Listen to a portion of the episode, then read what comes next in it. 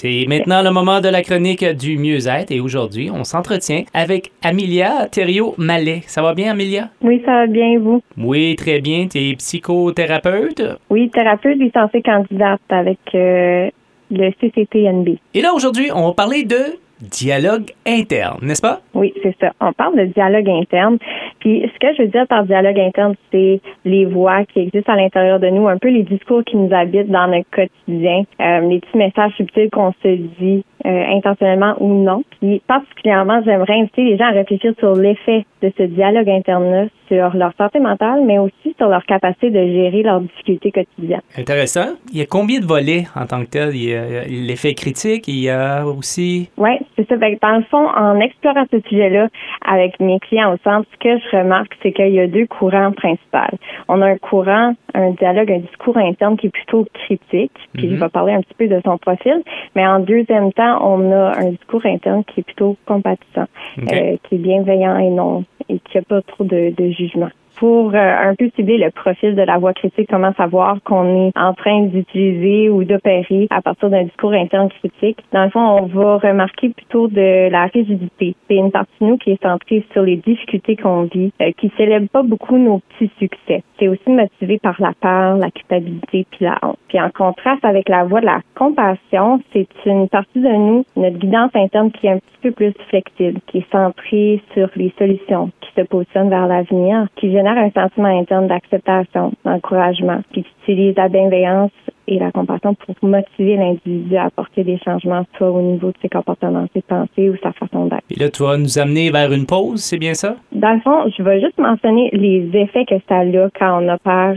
euh, à partir d'une d'une voie critique interne et de compassion. Puis on va faire un petit exercice de pause de compassion pour intégrer. OK. Donc, les effets que, que j'observe, dans le fond, avec la voie critique, c'est que ça a un effet un petit peu paralysant. Ça diminue la motivation, ça crée un état de résistance, de stagnation interne qui fait qu'on reste probablement plus longtemps pris avec qu'est-ce qui nous dérange quand on est très sévère envers notre difficulté. De l'autre côté, avec la voie de la compassion, on peut remarquer un avancement graduel, une amélioration dans la confiance en soi. Il y a comme une douceur qui permet l'expansion à ce niveau-là. Puis là, je vous apporte un petit exercice. Euh, donc, une pause de compassion, c'est un exercice qui a été développé par le docteur Christine Ness. Euh, c'est un exercice en trois temps. Donc, la première étape de l'exercice, c'est simple, c'est simplement de reconnaître sans jugement qu'on est en train de vivre une difficulté.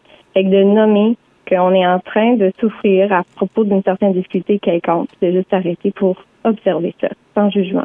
La deuxième étape, c'est de trouver l'humanité commune là-dedans. Fait qu'il y a des grandes chances qu'on n'est pas là ou la seule qui vit la difficulté, puis de se dire que c'est c'est pas qu'on n'est pas normal ou qu'on est brisé parce qu'on vit la difficulté, c'est probablement une expérience commune.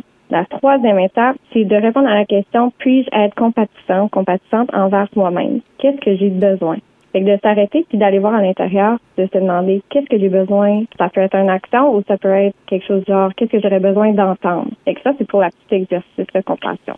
Et pour euh, accéder et développer tout ça, là? Oui, dans le fond, vu que la plupart de nous, ou la plupart des gens que je rencontre, dans le fond, on opère principalement sur euh, les propos de notre voix critique. Fait que c'est elle qui prend plus de place, qui parle très fort. Fait que notre voix de la compassion, peut-être qu'elle est dans l'arrière-plan, dans l'arrière-plan, on l'entend pas bien, à chuchote. Fait que comment on fait pour l'accéder et la développer davantage? Bon, on a deux petits trucs ici. La première, c'est de se demander comment est-ce que je répondrais à cette situation-là? Si ça serait un ami ou un enfant qui vivrait la difficulté? Qu'est-ce que je lui suggérerais ou quelle action je poserais? On est souvent plutôt compassant envers les autres qu'envers nous-mêmes, fait qu'on peut utiliser cette partie-là de nous qui a déjà accès à la compassion pour nous aider à répondre à nos propres besoins. En deuxième temps, on peut penser à une figure dans notre vie ou une figure qu'on a vue dans un film, par exemple, qui opère de façon plutôt compatissante.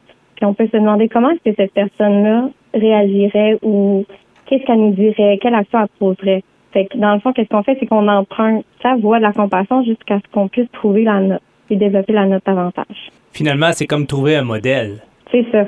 C'est exactement ça. Très intéressant, Amelia. Pour les gens qui désirent plus euh, d'informations, comment ils peuvent euh, communiquer avec toi? Ils peuvent communiquer avec le centre 9FP, ce centre mieux-être, au 252-2976. Et j'aimerais terminer par dire de ma voix la compassion à la voix la compassion à tous ceux qui écoutent. Je vous souhaite beaucoup de courage et beaucoup d'amour. Merci beaucoup, Amelia Thériault-Mallet, qui est psychothérapeute. Merci beaucoup pour l'entretien aujourd'hui. Merci à toi.